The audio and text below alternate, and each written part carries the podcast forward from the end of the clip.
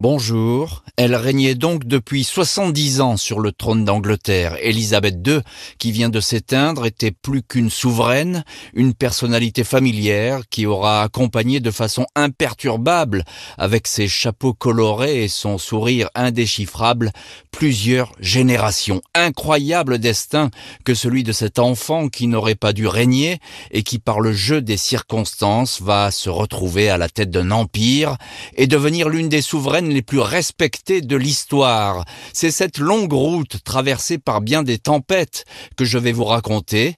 Les secrets d'une reine, confidentielle Elisabeth II d'Angleterre, c'est tout de suite sur RTL.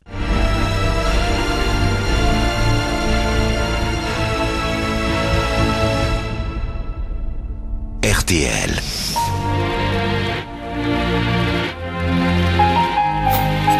Confidentiel. Jean-Alphonse Richard. La reine Elisabeth II. Élisabeth II d'Angleterre ne voulait pas être reine. Enfant, elle se blottissait sous les couvertures, priant Dieu d'avoir un petit frère, un garçon, qui selon la loi du royaume aurait pris sa place. Mais ce frère-là ne vint jamais. Élisabeth II n'aurait jamais dû être reine. Elle ne figurait pas dans l'ordre direct de la succession, mais un accident de l'histoire la poussa sur le trône. Cet imprévu allait durer plus de 60 ans. Elisabeth Alexandra Marie d'York est née le 21 avril 1926, un peu avant 3 heures du matin dans l'hôtel particulier familial au 17 Bruton Street à Mayfair, le quartier chic de Londres. Premier enfant du prince Albert York et de Elizabeth Bowes Lyon.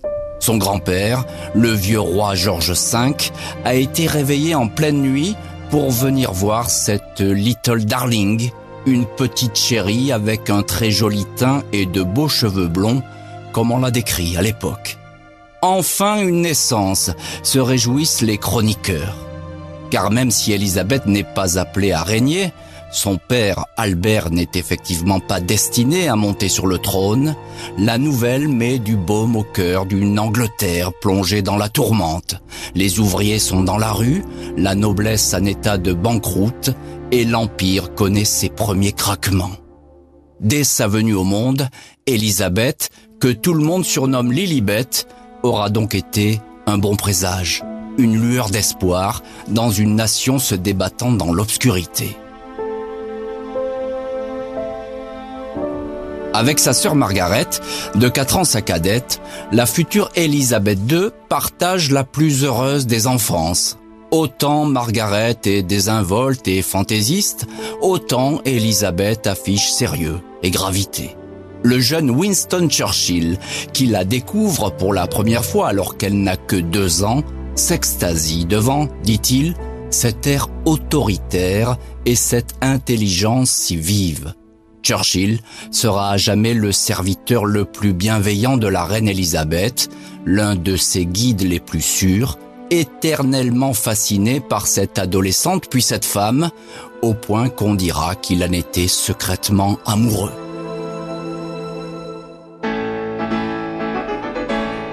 Pour son quatrième anniversaire, Elisabeth reçoit un poney Shetland baptisé Peggy. Les chevaux vont être aussitôt la première de ses passions constamment associée à son règne, le seul moment où elle oublie un peu qu'elle est reine d'Angleterre.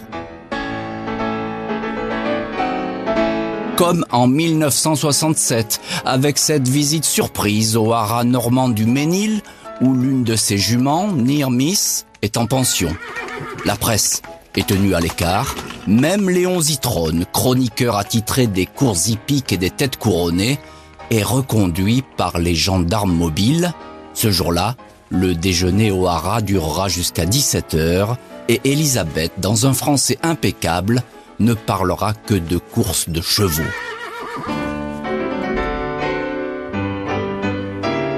Sept ans plus tard, elle sera à Chantilly pour la victoire d'une autre de ses juments dans le prix de Diane. Sans prévenir, Elle traversera la foule, encadrée par des gendarmes affolés, pour aller féliciter le cheval, le jockey et l'entraîneur, à qui elle dira ⁇ Merci mes guerriers ⁇ À plus de 90 ans, on la verra encore monter sa jument pour des promenades dans les parcs des résidences royales. Enfant, n'avait-elle pas déclaré Si un jour je deviens reine, je ferai une loi qui interdira aux gens de monter le dimanche. Les chevaux ont le droit, eux aussi, à prendre du repos.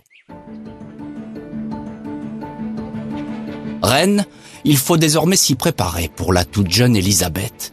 Car après l'abdication de son oncle, c'est son père qui a été brutalement appelé à régner sous le nom de George VI.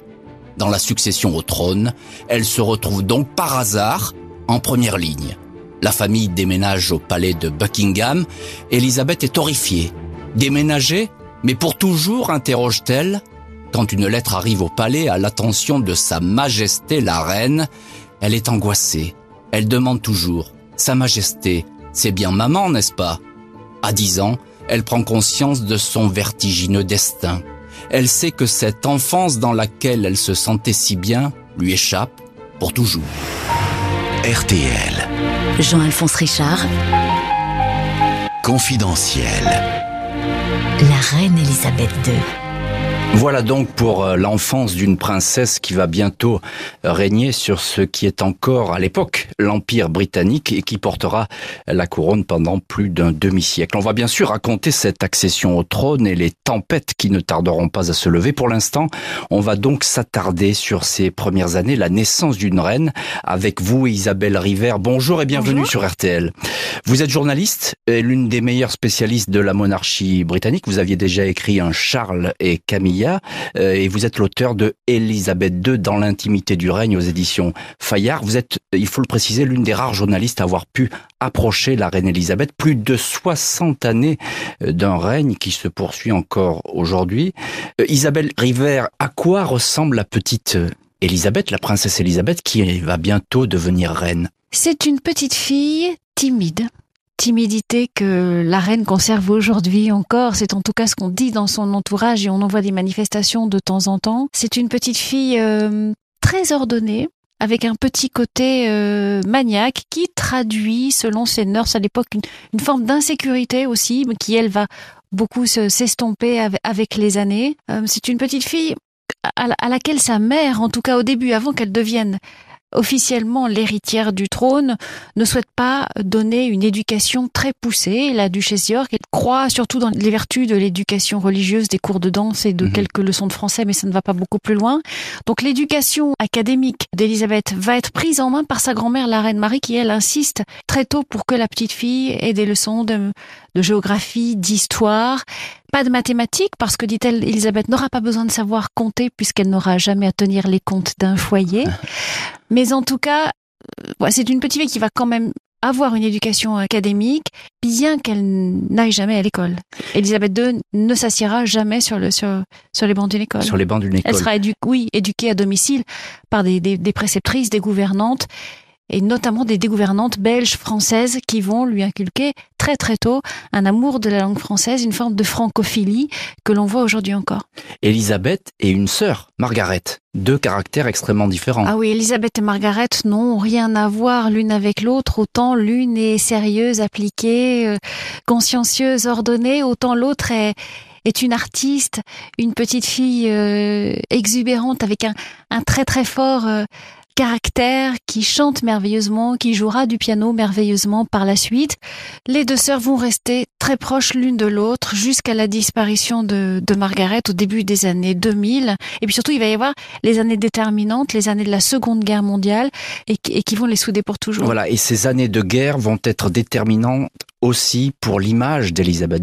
Là, Elisabeth va prendre conscience de l'importance euh, des militaires dans la vie du royaume, dans la défense du royaume. À 16 ans, elle va demander à son père à être nommé euh, colonel en chef des, grenadiers de la garde. Elle suit aussi pendant toutes les années la Seconde Guerre mondiale à la radio, dans les journaux, ce qu'il advient euh, aux troupes britanniques. Il y a chez elle une prise de conscience, en fait, des responsabilités qui vont lui incomber plus tard. il y a un peuple britannique qui l'attend, l'intuition de ce qu'on attend d'elle et de ce qu'il attend, elle. RTL. Confidentiel. Jean-Alphonse Richard. La reine Elisabeth II.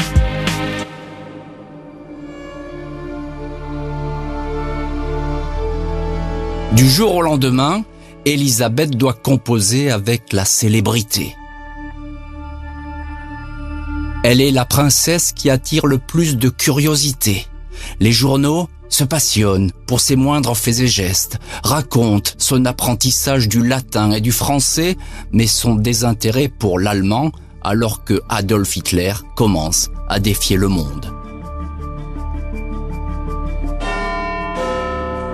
Les Londoniens s'agglutinent derrière les grilles de Buckingham pour tenter d'apercevoir l'héritière du trône.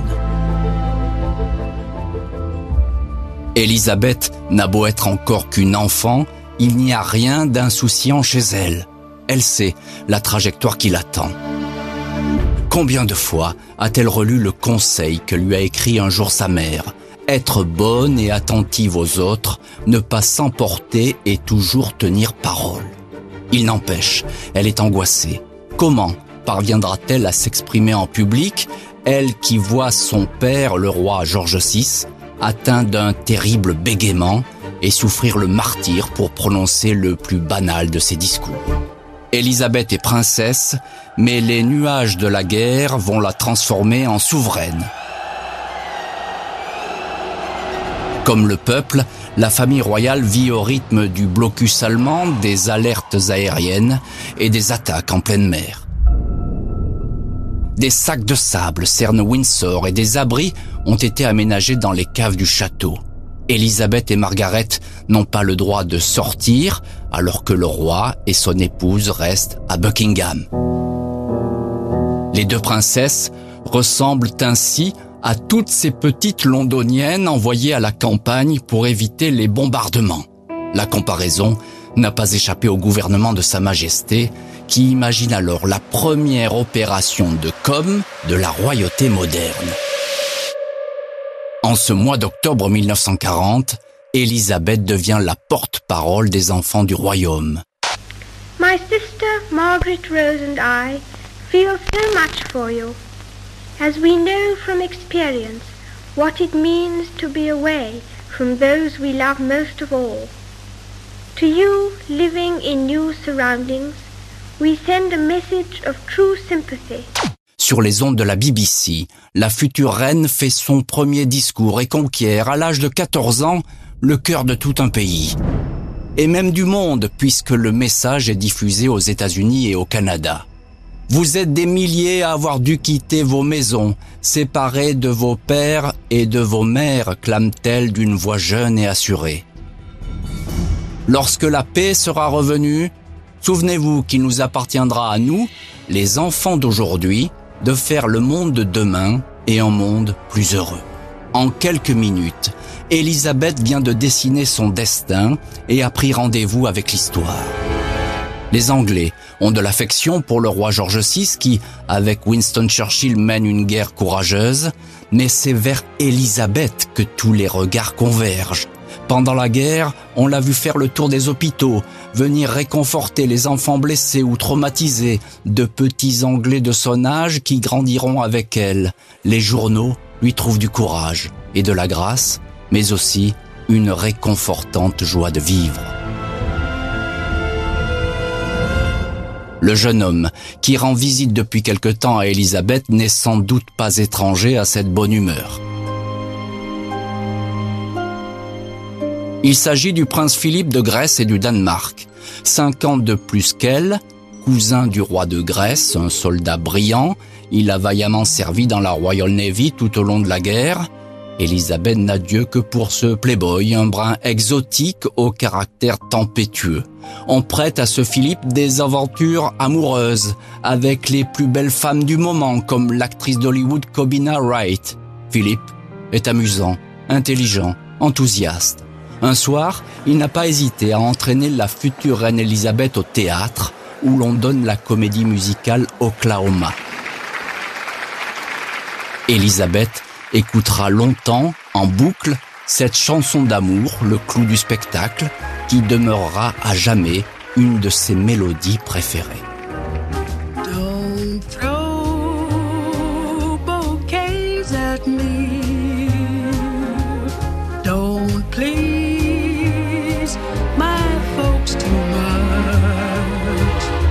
Les traditionalistes vont tenter de faire barrage à ce Philippe, mais Elisabeth ne les écoute pas. Le 20 novembre 1947, elle dit oui à son charmant prince Philippe. Dans l'abbaye de Westminster, elle porte une robe nuptiale en satin de soie. La traîne, 4 mètres 60, est brodée de 10 000 perles.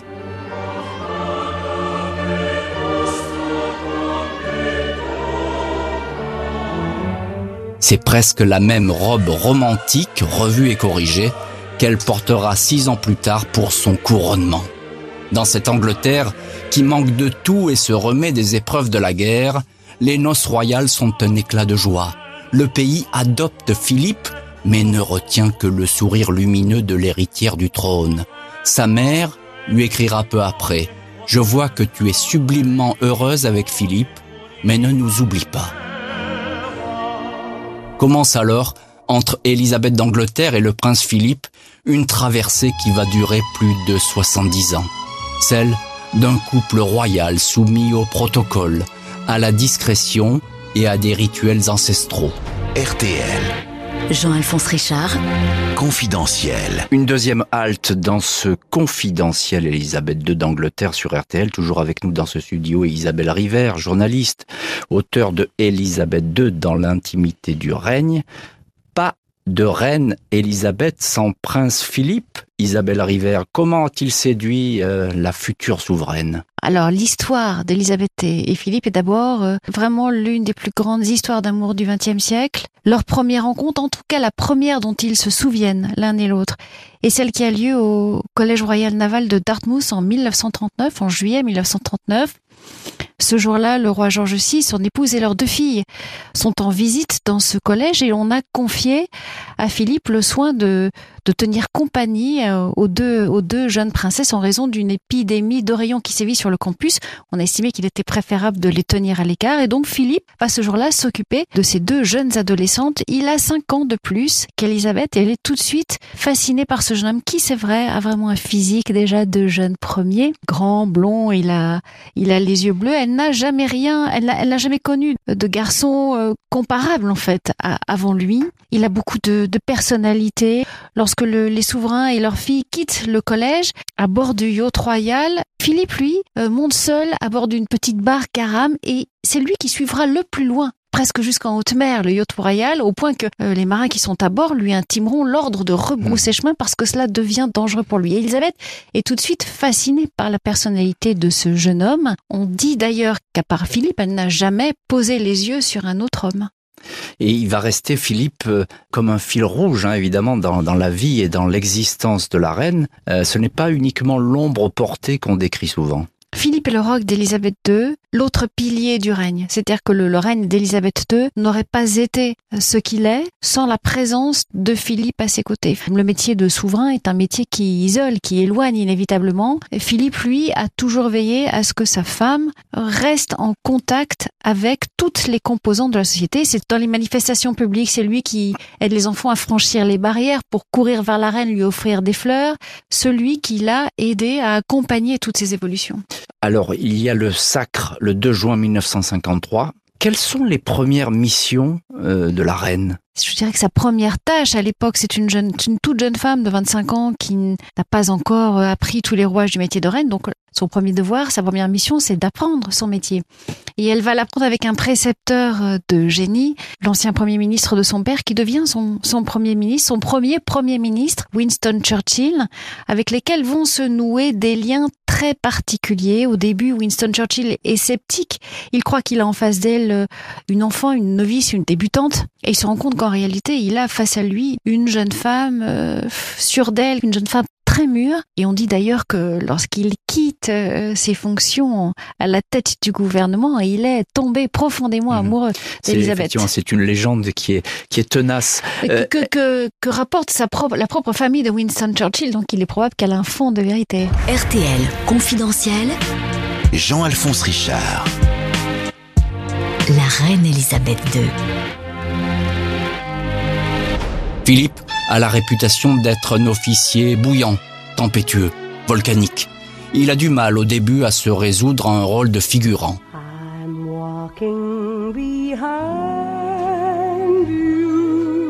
Je dois être très bête ou alors très courageux, a-t-il confié le jour même de son mariage. Il sera en retrait, mais pas vraiment effacé. Ses irritations et ses provocations deviendront même célèbres. Comme cette fois où il demande à Elisabeth réticente de venir se baigner avec lui.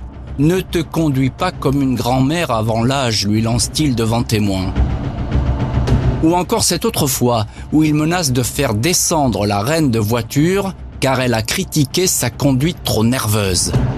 Il l'aurait fait, dira Elisabeth, moyennement rassurée par la sortie de son époux. Pas de scène de ménage en public, juste quelques escarmouches royales, Elisabeth en colère qui éjecte Philippe d'un bungalow en lui jetant dessus une raquette de tennis et une paire de baskets, les hauts et les bas ordinaires d'un couple pas comme les autres. Dans ses mémoires, l'ancien Premier ministre Tony Blair racontera avoir vu Elisabeth II et Philippe les mains couvertes de gants en caoutchouc en train de faire eux-mêmes la vaisselle lors d'une invitation à un barbecue. La reine vous demande si vous avez terminé, elle empile les assiettes les unes sur les autres et va se poster devant l'évier, écrit l'ancien Premier ministre. Seule certitude, sans l'omniprésent Philippe, qui a toujours eu son mot à dire et a toujours donné son avis, Élisabeth n'aurait sans doute jamais été la souveraine que l'on connaît. Pour le moment, le couple de jeunes mariés s'amuse à Paris pour un premier voyage officiel où Elisabeth est mandatée pour renforcer l'entente cordiale entre les deux pays. Ça tombe bien, la future reine adore la France et la France est sous le charme. Paris l'accueille donc en grande pompe. Le soir, on verra Elisabeth et Philippe dans un cabaret près des Champs-Élysées où se produit l'orchestre d'Henri Salvador. Cette nuit-là, même Edith Piaf chantera devant les amoureux. Des yeux qui font baisser les miens, un rire qui se perd sur sa bouche. Voilà le portrait sans retouche de l'homme auquel j'appartiens. Quand il me prend dans ses bras, qu'il me parle tout bas, je vois la vie en rose. Mais cette vie en rose n'est qu'éphémère. Le 6 février 1952, en voyage officiel au Kenya, Elisabeth va pour la première fois cacher ses larmes. À des milliers de kilomètres de Londres, elle apprend que son père, le roi George VI, est mort. Des milliers de Kenyans, silencieux, lui feront une haie d'honneur jusqu'à l'aéroport de Nairobi. Elle a 26 ans et va être reine. Ce destin-là était depuis longtemps prévisible, inéluctable, et pourtant, Élisabeth ne peut masquer sa pâleur à l'idée de porter bientôt la couronne de Saint-Édouard, plus de 2 kilos d'or et de pierres précieuses.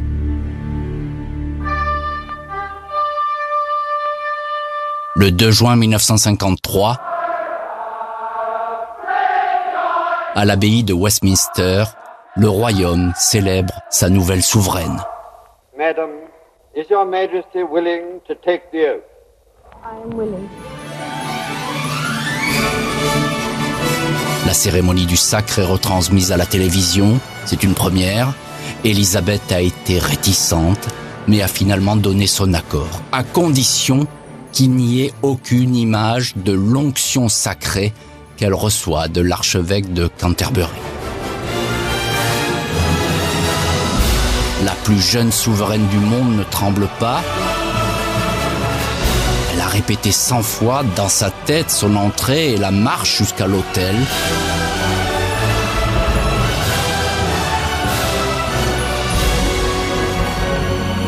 Avant de franchir la porte, elle s'est retournée vers ses demoiselles d'honneur et leur a lancé en souriant All right, girls, allons-y les filles.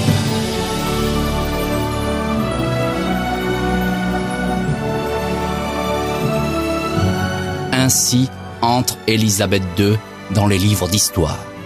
Le monde découvre cette reine qui a déjà deux enfants, Charles et Anne, et qui en aura bientôt deux autres, Andrew et Edward. Son glamour, sa jeunesse, sa modernité font entrer la lumière dans la poussiéreuse maison des Windsor.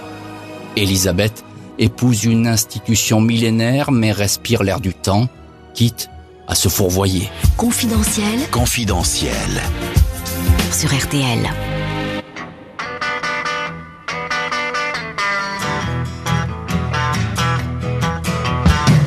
En 1969, alors que la pop déferle sur le royaume et que Marie Kant lance la mini-jupe, la reine Elisabeth accepte d'être suivie par une équipe de tournage.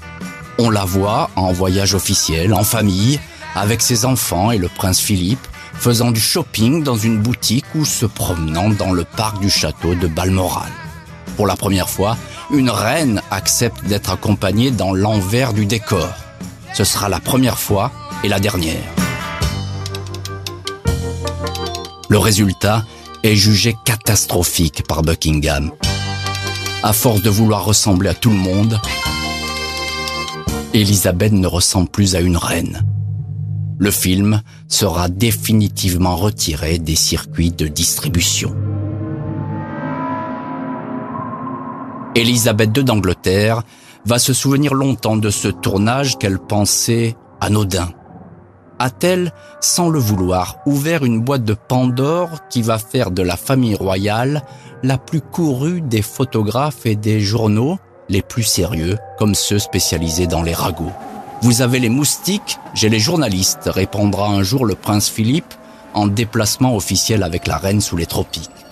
Élisabeth II sait que la monarchie est devenue une cible de choix, que le scandale qui fait vendre les journaux ne demande qu'à entrer à Buckingham, par la grande porte ou par une fenêtre.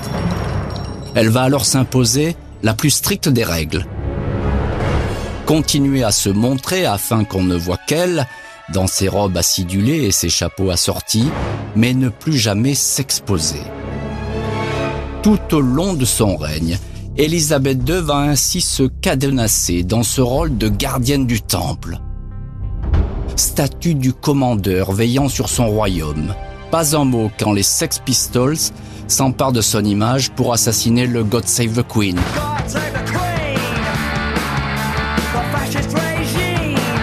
Rien quand un show télé fait d'elle une marionnette déjantée. Aucune déclaration quand le ménage de son fils Edward avec Sarah Ferguson fait la une des tabloïds ou quand ces mêmes journaux distillent des rumeurs d'infidélité du prince Philippe en personne.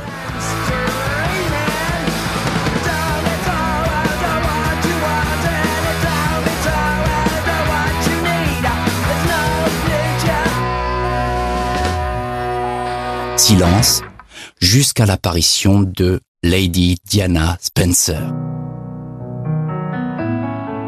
Lady Di. Aussitôt mariée à Charles, la nouvelle princesse de Galles déclenche une hallucinante traque médiatique, une chasse inédite dans l'histoire de la famille royale. Au mois de décembre 1981, Elisabeth II quitte sa tour d'ivoire, convoque les patrons de journaux pour leur demander de la modération. Mais le vent est trop fort. Pendant plus de 15 ans, Diana sera à la une des journaux sans que la reine Elisabeth ne puisse intervenir d'une manière ou d'une autre. Diana joue comme un révélateur.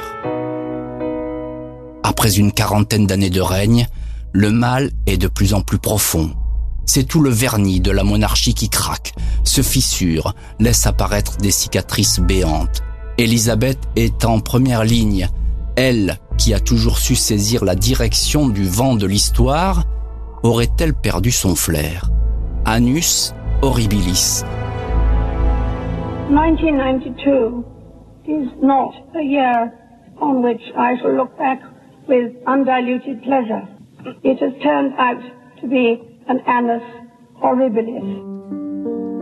Année horrible, s'exclame la reine en ce mois de décembre 1992. Car le bilan est pathétique. Divorce de Anne, séparation d'Andrew et de Charles, un incendie qui détruit une bonne partie du château de Windsor. À quoi pense vraiment la reine Elisabeth d'Angleterre à ce moment-là, quand on la photographie en train d'arpenter en botte les décombres calcinés du château? Peut-être prend-elle conscience de la fragilité de son règne Peut-être s'interroge-t-elle encore sur son propre rôle et sur l'image fanée d'une dynastie qui semble appelée à se consumer.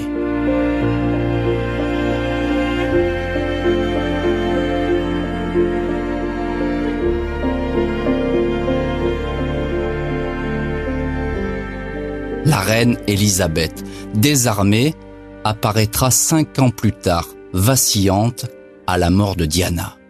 Dans un premier temps, elle choisit de ne pas dire un mot sur l'événement et refuse que les drapeaux de Buckingham soient mis en berne. Aussitôt accusée de froideur, d'indifférence, interpellée par les journaux, Élisabeth II visage impassible sur lequel il est impossible de discerner un quelconque sentiment, finira par rendre hommage à la télévision à la princesse disparue et à rappeler qu'elle restait une grand-mère qui veillait sur ses petits-enfants, les princes William et Harry. To thank all of you who have brought flowers, sent messages and paid your respects in so many ways.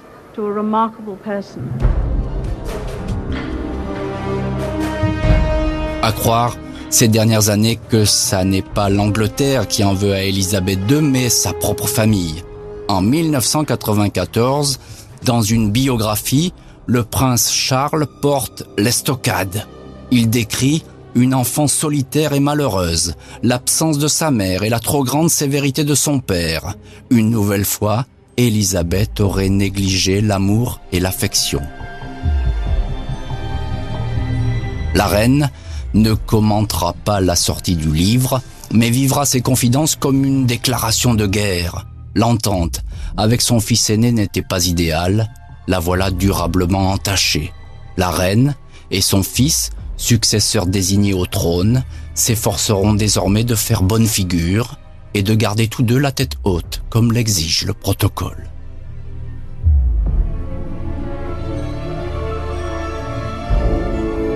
Malgré toutes ces blessures et une évidente lassitude,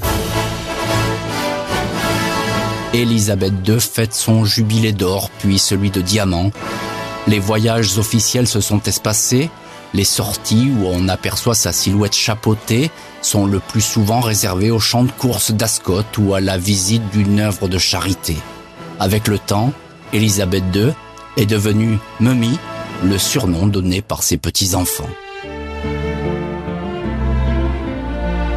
Autour d'elle, le décor s'est fait moins pompeux, plus familier. Élisabeth II, une grand-mère presque comme les autres. On sait qu'elle lit des romans policiers, fait des puzzles géants et remplit les grilles de mots croisés du Daily Telegraph. Élisabeth II avait appris à chasser le cerf à cheval avec son père.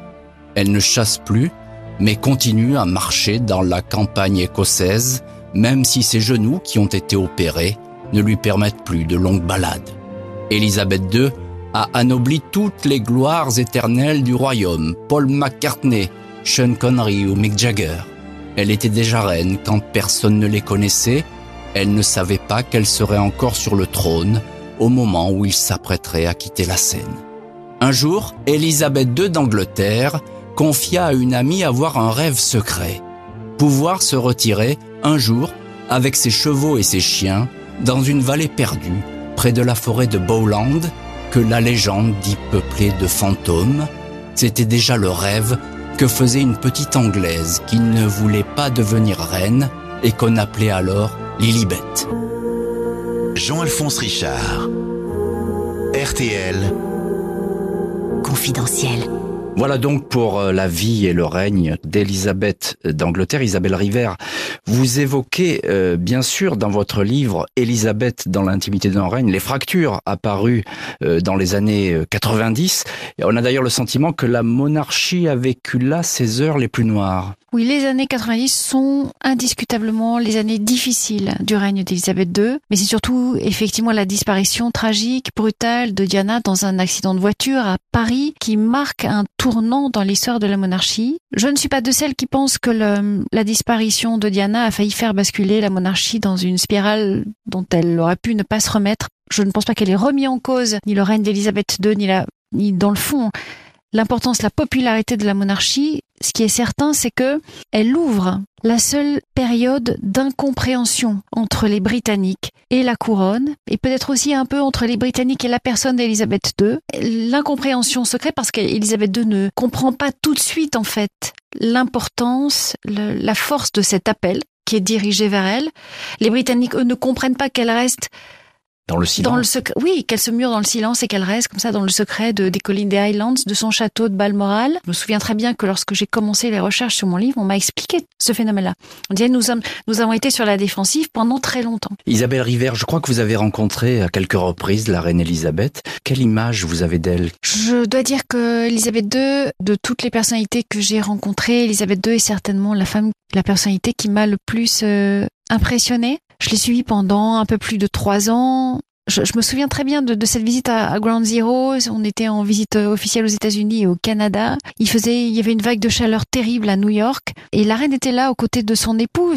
C'était quand même un couple euh, relativement âgé et donc ils étaient là sous cette chaleur euh, épouvantable, immobile sous le soleil et effectuant ce jour-là ce qu'ils considéraient simplement comme étant leur devoir. Mmh. Donc il y a voilà ce sens du devoir qui est, très impressionnant chez elle. Et puis il y a cette, cette brève discussion que nous avons eue lors d'une réception au palais. Alors moi j'ai vraiment retenu l'intensité de son regard. Puis il y a ce bref échange que nous avons eu sur la France et les Français, euh, l'amour qui l'unit à la France, aux Français. Voilà, on sentait que ça lui faisait plaisir.